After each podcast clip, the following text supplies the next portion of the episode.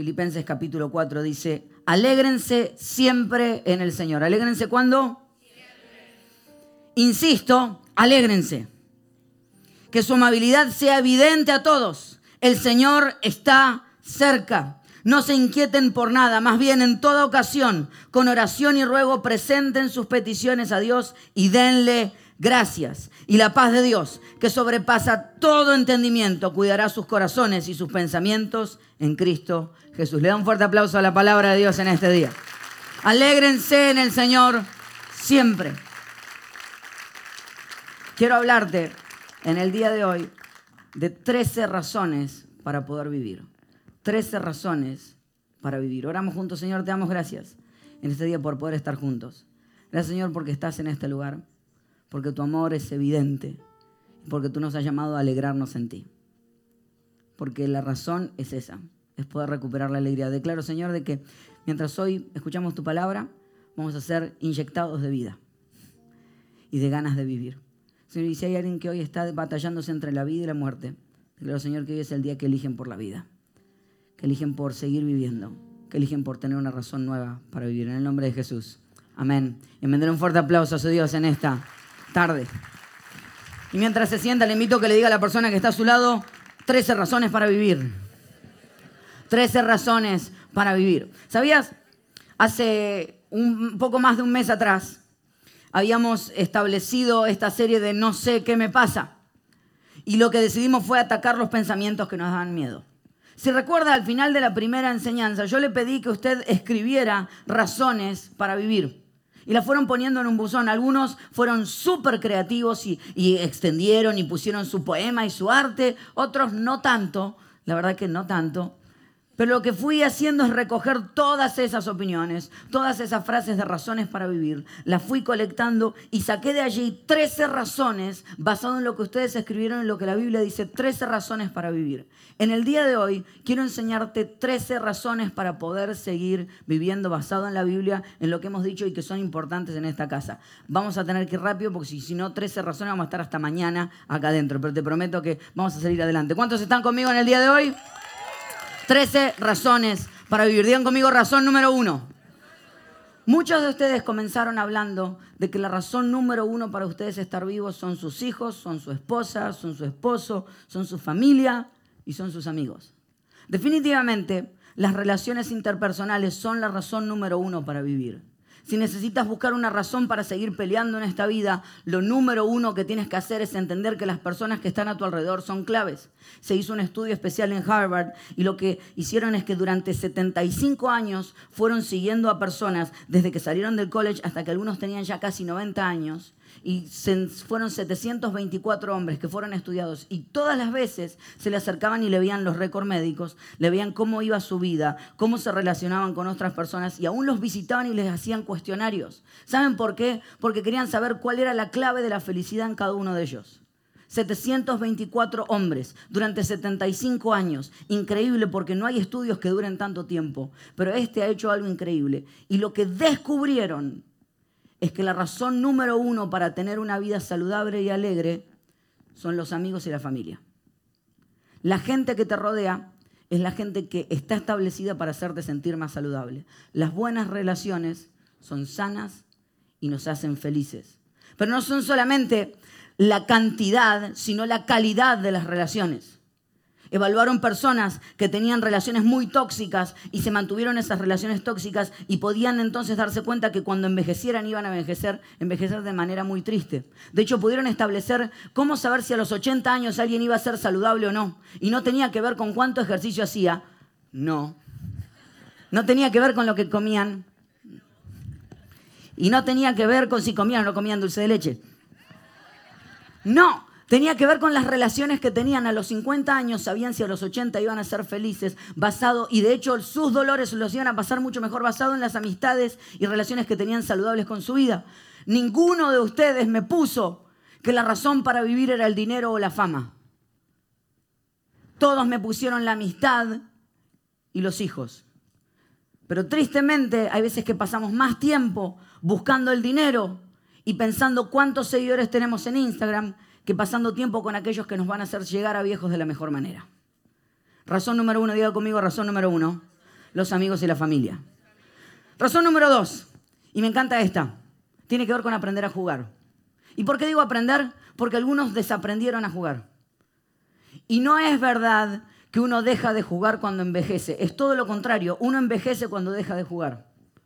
Hay muchas personas aquí que envejecieron porque dejaron de jugar en sus vidas, dejaron de divertirse, dejaron de aprender de que todo en la vida puede transformarse en un juego de lo cual puedes, aún en tus batallas más grandes, aún en tus murallas más altas, puedes empezar a transformar eso en algo que sea divertido.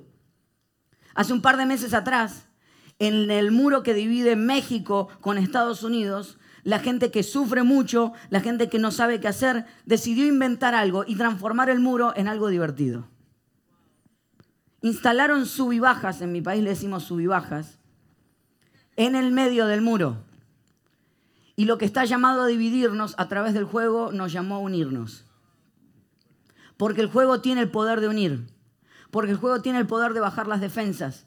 Porque si aprendieras que cada vez que encuentras un muro en tu vida, que cada vez que encuentras una muralla, puedes transformar la muralla en un subibajas y empezar a divertirte, empezarías a ver las cosas mucho mejor, empezarías a encontrar que hay propósito detrás de cada una de las cosas que tienes delante. Si aprendieras realmente a jugar, no dejas de jugar cuando envejeces, envejeces cuando dejas de jugar porque tienes capacidad todos los días en tu vida de transformar los muros y las murallas en subibajas. Y dígame si en la vida no es como un subibaja. A veces estamos arriba, a veces estamos abajo, a veces estamos arriba, a veces estamos abajo. Pero en todos los procesos podemos seguir divirtiéndonos. Y hay algo que conecta directamente del juego a la tercera razón. Y es que muchas personas, cuando viven o pasan cerca de una escuela, escuchan a los niños jugar. Pero no solamente se los escucha jugar, se los escucha, diga conmigo, riendo. La tercera razón para vivir es las cosas que te dan risa. ¿Cuándo fue la última vez que te reíste tanto que se te salieron los mocos? No, porque uno va envejeciendo y hay que ser serio. Mentira. Y de hecho hasta ahora se puso cool que las fotos hay que sacarse fotos serios, sí. Cuando tú y yo sabemos que las mejores fotos son las que sacabas en tu país una parrilla de fondo, un grupo de amigos y el tío que siempre estaba mostrando la panza. ¿Sí o no? Las mejores, las mejores fotos son las que muestran cuando te estás riendo. Si pudieras aprender a reírte. Hay algunos que dicen que la risa habita en la boca de los tontos, pero yo creo que la risa habita en la, en la boca de los más inteligentes. Si no, mire este video, qué persona tan inteligente encontramos riéndose.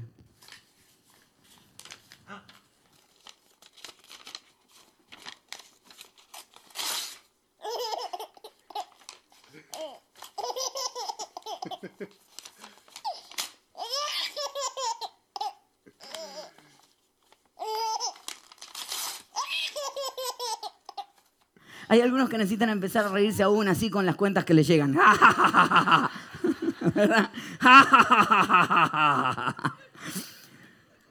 si tuvieras capacidad de reírte aún en el medio de tus tiempos más difíciles. La Biblia dice en Proverbios capítulo 17, versículo 22, gran remedio es el corazón alegre, pero el ánimo decaído seca los huesos. No fue Patch Adams quien descubrió que la risa sana, lo dice la Biblia, la risa sana tienes que empezar a reírte más. Tienes que empezar a buscar opciones para entender que volverás a lo que Dios te llamó a hacer, porque de los niños es el reino de los cielos, y para entender el reino de los cielos tengo que ser como niño, entonces me tengo que reír como uno de ellos. Si hoy pudieras entender que la razón número tres para vivir es reír, muchas cosas cambiarían. Razón número cuatro, muchos empezaron a escribir y empezaron a poner frases tales como, los lugares que me faltan conocer, las ciudades que me faltan visitar, los amigos que me faltan abrazar, los amigos que me faltan conocer, los propósitos que me faltan alcanzar, los sueños que me faltan cumplir.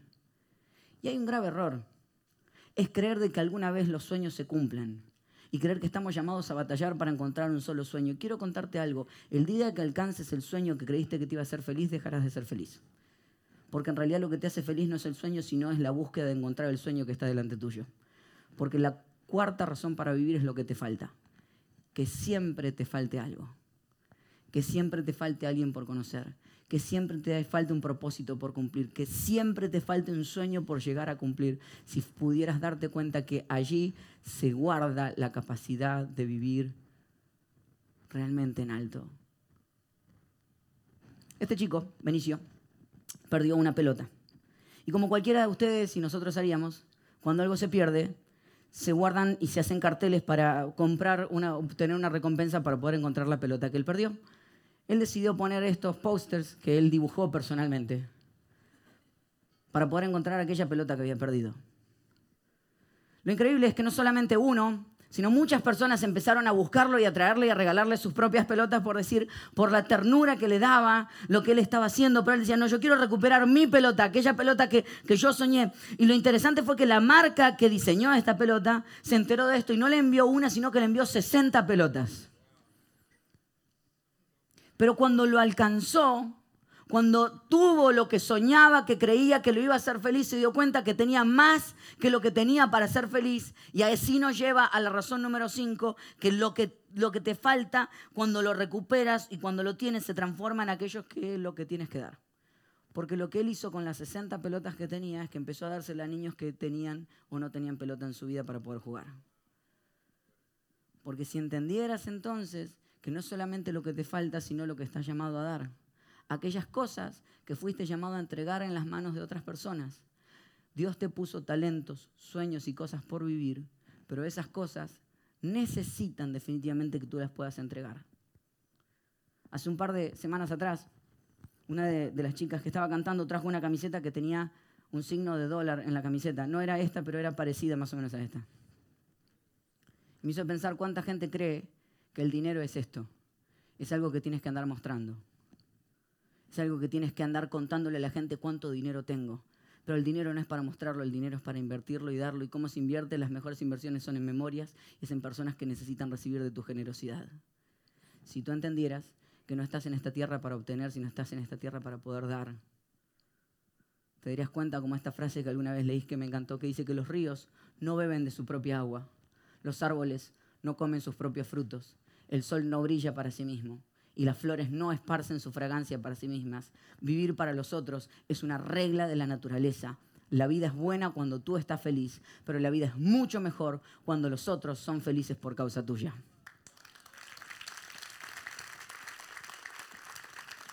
Hay algo que Dios puso en ti que está llamado a ser esparcido. No es solamente lo que te falta, sino todo lo que tienes por dar. Si entendieras que Dios puso en ti un brillo especial, de algo que tienes que empezar a dar a otras personas, empezarías a ser mucho más feliz. Diga conmigo razón número 6. La razón número 6 está guardada en esta foto que apareció esta semana en redes sociales, en la que una ardillita empezó a olfatear una flor de esta manera. ¿Sabe detrás de qué se guarda la razón número 6? Diga conmigo lo simple. Lo simple es la razón más linda para estar vivo. Lo simple del sol cuando te pega en la cara. Lo simple del olor de cuando la lluvia pega en la tierra. Lo simple del olor de la grama recién cortada, ¿verdad? Para aquellos que no trabajan cortando grama, obviamente. Lo simple de tus mascotas. Hablaba con una amiga esta semana y me dice, me encanta porque mi perrita tiene la capacidad de que yo salgo a tirar la basura y cuando vuelvo me, saluda como que me hubiese ido todo el día. Y es cierto. Mi perrita hace lo mismo. Yo me voy, vuelvo y hace un pis para recibirme. Esa es, como una manera de decir, bienvenido, limpialo. Las cosas simples como un abrazo, un beso en la mañana, la sonrisa de tus hijos, las cosas simples te hacen vivir. Pero quiero hacer con ustedes un truco de magia en esta mañana. Ay, el pastor va a hacer magia. En la pantalla vamos a poner cinco cartas y usted va a escoger una carta. Va a elegir una carta en este momento. Mire, elija, escoge una carta. Escoge una carta. ¿Ya escogió cuál es su carta? ¿Sí la escogió?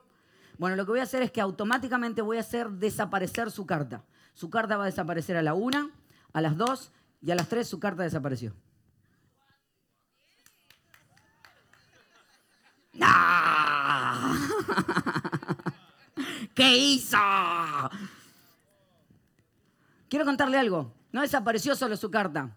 Desaparecieron todas las cartas. Las cartas estas no tienen nada que ver con el slide anterior. Lo que pasa es que cuando te enfocas en una cosa demasiado pierdes de vista lo que está alrededor. Exactamente pasa con las cosas simples. Cuando pones tus ojos cerrados en una sola cosa, en lo que estás perdiendo, te estás perdiendo en muchas otras cosas que están alrededor que Dios te está dando en tu propia vida. Hay un poder en enfocarte no solamente en lo que tienes hoy, sino en todo lo que está alrededor. Y aquí quiero conectar a la razón número siete, que es la capacidad de agradecer. La capacidad de agradecer nace en no mirar lo que te falta, sino mirar todo lo que tienes. En maximizar todas las cosas que Dios ha puesto en tu vida y no minimizar aquellas cosas que Dios todavía no ha puesto. Qué grandes somos, qué fuertes somos en maximizar todas aquellas cosas que nos faltan.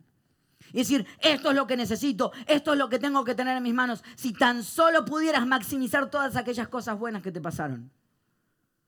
Hablaba con mi terapista, hombre súper, súper inteligente. No lo puedo vencer, no lo puedo vencer, no lo puedo vencer. Le digo un día, le digo, pasé una mala semana. Me dice, ¿pasaste una mala semana? Contame un poco. No, lo que pasa es que el miércoles, digo, me dice, ¿el miércoles o toda la semana? El miércoles. Ah, ok, entonces no fue toda la semana, fue el miércoles. Y contame, ¿qué pasó el miércoles? Bueno, fue más o menos entre las 4 y las 6 de la tarde, pero no fue todo el día, no fue entre las 4 y las 6. Entonces, fue toda la semana o fueron dos horas.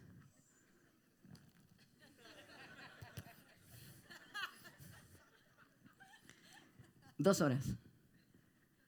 ¿Qué capacidad tenemos, que es la de arruinar nuestra propia vida y creer que nuestra vida es un desastre por dos malas horas que pasaste en la semana?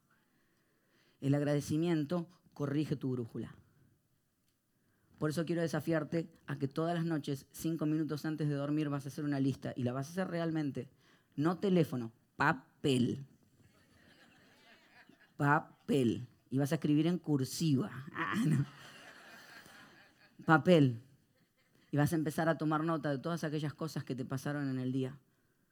Esa es la manera de corregir tu brújula de la vida. Porque en lo que te enfocas, en eso magnificas.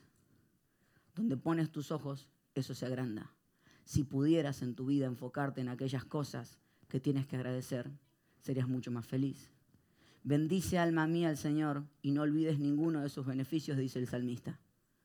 ¿Sabes qué está haciendo el salmista diciéndole a su alma? Se está hablando a sí mismo y dice, ni se te ocurra olvidarte todo lo que Dios hizo por ti. Porque el gran problema de nuestra vida es maximizar lo que no tenemos y minimizar todo lo que Dios ha puesto.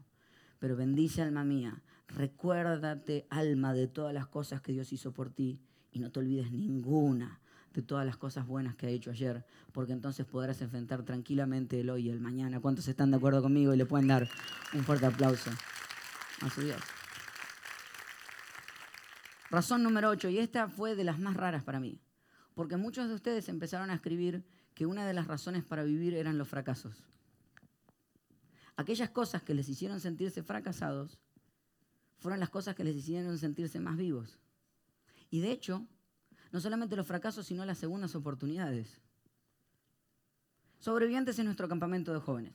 Y a mí siempre me gusta ser creativo a la hora de enseñar y buscar maneras distintas de lograr comunicar el mensaje de Dios. Creo que es una manera divertida de poder hacerlo.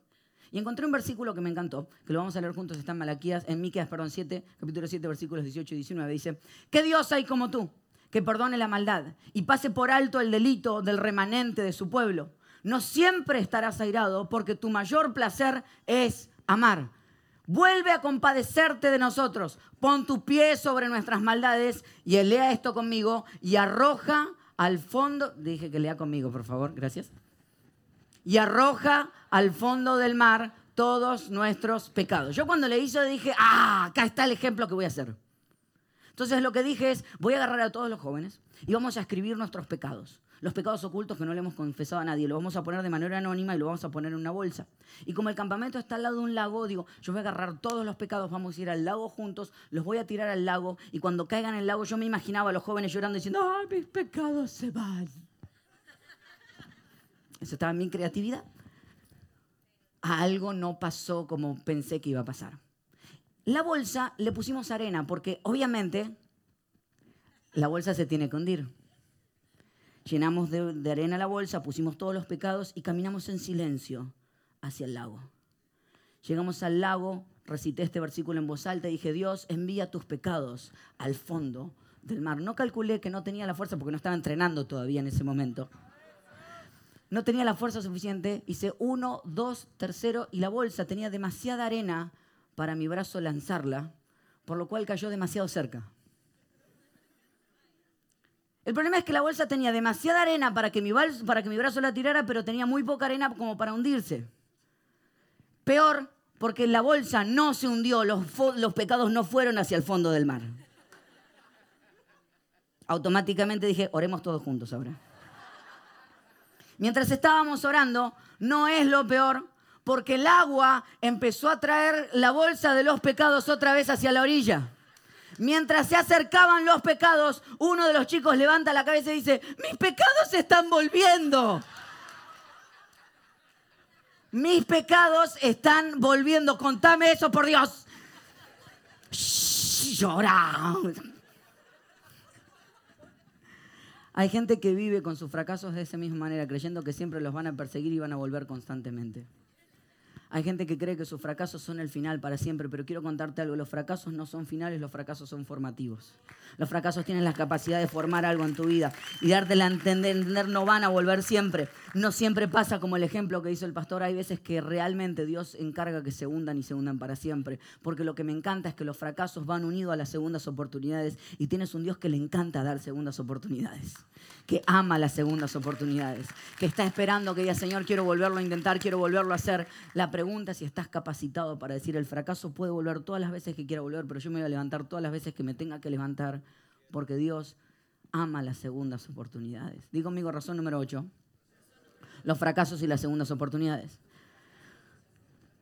Muy bien, razón número 9. Aprender, digo conmigo aprender. Muchas personas escribieron que querían aprender nuevos idiomas, que tenían que aprender cosas por hacer, que tenían que aprender nuevas carreras. Y me encantó porque aprendí algo con, con la vida, aprender. Siempre necesitamos seguir aprendiendo. Y en algún punto en la vida creemos que ya no necesitamos aprender, que ya hemos aprendido todo lo que había que aprender en nuestras propias vidas. Pero lo, lo entendí de esta manera. Hace como dos meses atrás empezamos a entrenar con un grupo de personas, entrenadores.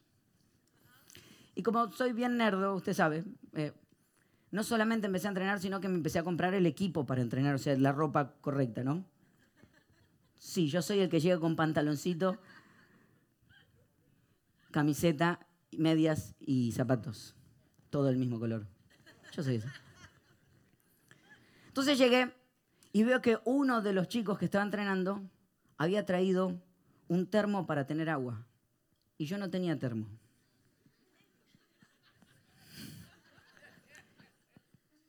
Entonces yo tomaba agua normal y él se traía jugo en el termo. Yo quería jugo. Así que el otro día fui y me compré un termo más grande. Y no solo con jugo, lo empecé a llenar con Gatorade. Sin azúcar. Entonces, como no solamente compré un Gatorade, sino que vine con tres cajas de Gatorade así. mi esposa me dice, ¿dónde voy a poner todo eso? O sea, no hay espacio en la heladera. Le dije, no te preocupes, mi amor. Yo todas las noches voy a llenar el Gatorade en el termo, lo voy a meter en la heladera y al otro día me lo voy a llevar. Así de nerdo soy. Entonces la noche anterior llené el termo, lo cerré, lo metí en la heladera y dije, al otro día esto va a ser un hielo. Terminé de entrenar, abrí mi termo, tomé y el jugo estaba caliente. Claro, es un termo. Mantiene la temperatura de lo que sea que pongas dentro. Y la clave de un termo es que lo de afuera no afecte lo que está dentro. No se haga el inteligente que usted tampoco se había dado cuenta. Aprender es así. Muchos caminamos con la tapa cerrada en nuestra vida y no nos entendemos por qué hay cosas en nuestra vida que no cambian es porque estás cerrado a aprender cosas nuevas. Porque si aprendieras a abrir tu cabeza, sacarle la tapa y dejar que lo que está afuera afectara a lo que está dentro, empezarías a cambiar cosas internas de una manera mucho mejor. Lo que Dios quiere hacer en tu vida en el día de hoy es que aprender es abrir la cabeza. Es entender que no han pasado todos los años donde podías aprender y esto se acabó. Aprender es darte cuenta que tienes la capacidad de volver a abrirte y dejar de darte cuenta que hay cosas alrededor que te están pasando hay dolor alrededor que está pasando y que necesitas aprender. Si pudieras empezar a abrir tu cabeza, a caminar con la tapa de tu cabeza abierta y dejar que lo que está afuera afecte lo que está adentro. Diga conmigo razón número 10. La razón número 10 es una de mis favoritas y habla de poder crear. Fuimos llamados en esta tierra a poder crear cosas. Fuimos llamados en esta tierra a ser creativos. La primera tarea que Dios le dio a Adán fue ponerle nombre a los animales. La primera tarea de la que Dios se encargó de darle al hombre fue la de crear. De hecho, la primera palabra que se encuentra, la primera acción, en el principio creó Dios los cielos y la tierra. La primera, el primer verbo que se encuentra en la Biblia es el verbo de la creatividad.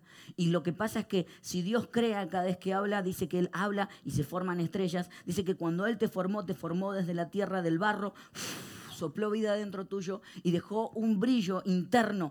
Todos llevamos un brillo interno de parte de Dios en el cual estamos llamados a poder crear donde sea que vayamos. Dios te llamó para crear cosas nuevas. Hay un versículo que dice que no hay nada nuevo debajo del sol. Todo fue creado, nada nuevo está debajo del sol. Es cierto, lo dice la Biblia, está en un versículo, pero también es cierto que fue escrito por un rey que estaba deprimido. Nunca tomes consejo de gente que está deprimida. Yo sí creo fervientemente que de parte de arriba del sol, desde los ojos de Dios, todo está creado, pero hacia abajo Dios nos dio la capacidad de crear muchas cosas. Y que no todo está creado todavía. Por eso estás tú en esta tierra. Me encantó que alguien puso y dijo, yo quiero crear la sanidad y, la, y, la, y el antibiótico y la... Ayúdeme con la palabra, Dios santo. La cura, está, remedio, gracias. Vacuna, no sé si es vacuna, es un remedio. El remedio para para curar enfermedades que nadie ha curado todavía. ¿Cómo que no hay cosas para crear? Hay mucho por crear todavía. Por eso estás en esta tierra aún. Por eso Dios te tiene en este lugar.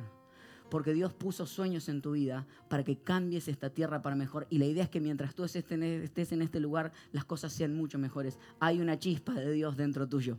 Si pudieras encenderla y entender que en lo que sea que estás, en el lugar donde estás, Dios te llamó a ser un creativo, que Dios te puso ideas en tu corazón y allí me muevo a la razón número 11, que tiene que ver mucho con la creatividad y es la música.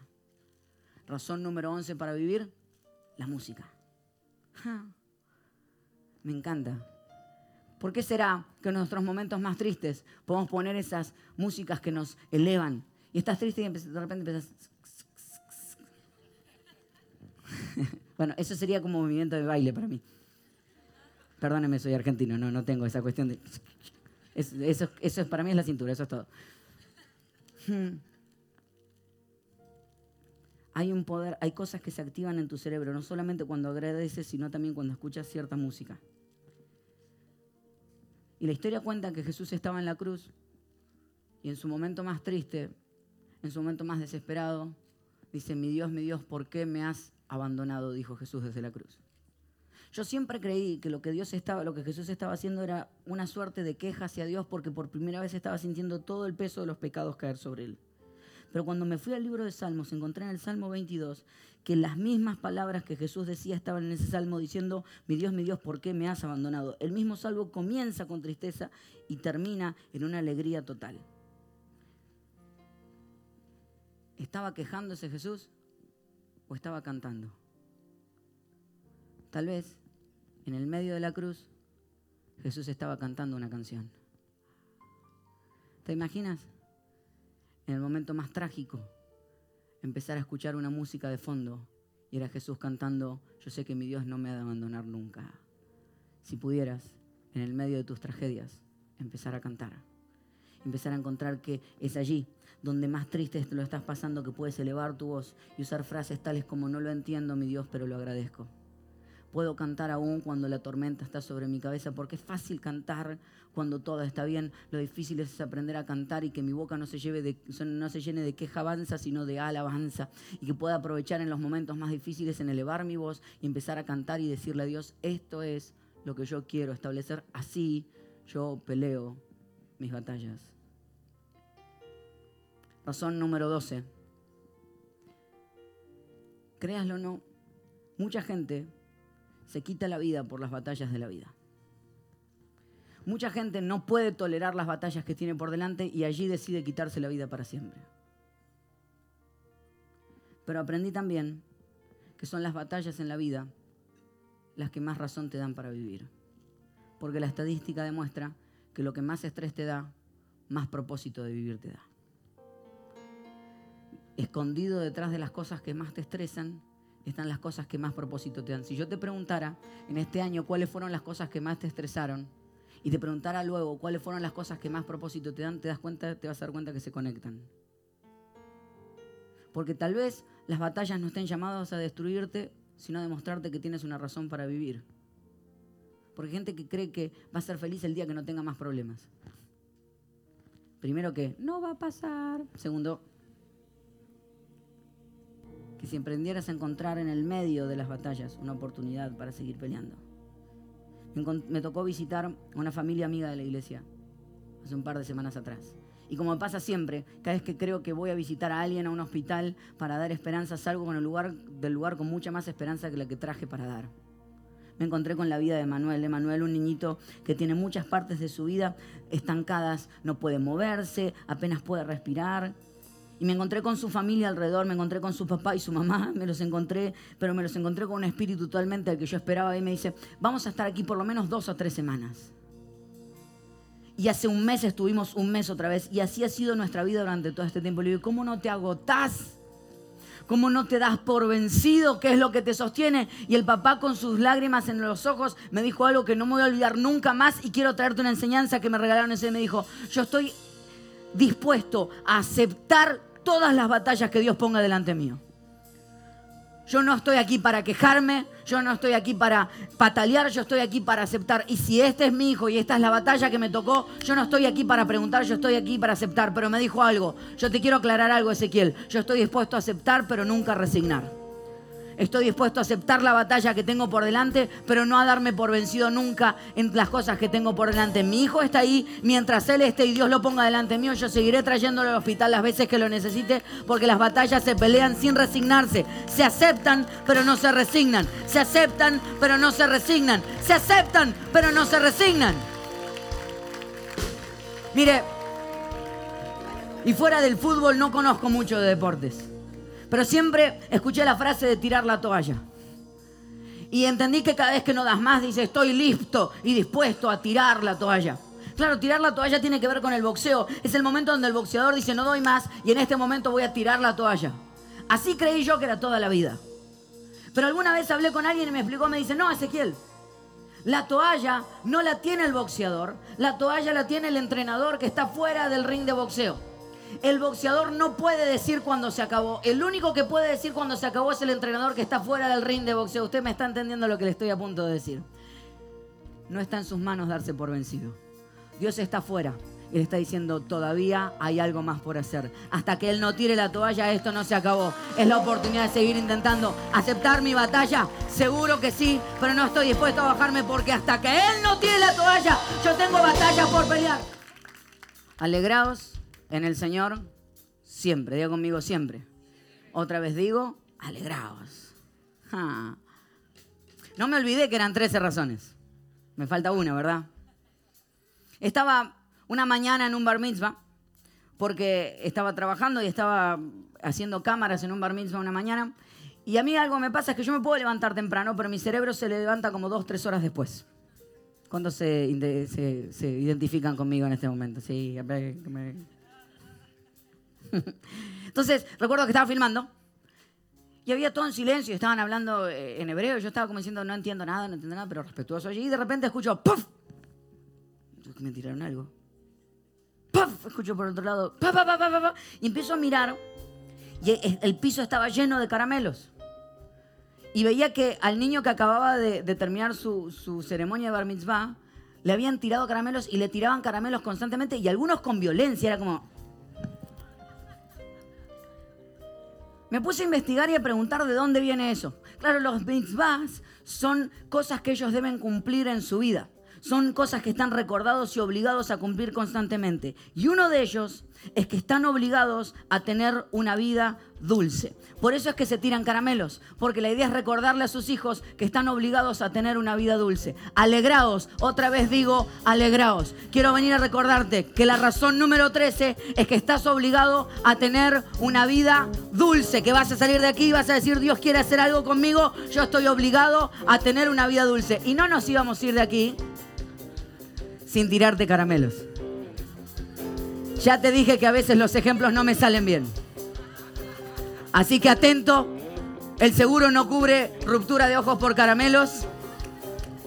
¿Cuántos están listos para entender que estamos obligados a tener una vida dulce? ¿Preparados?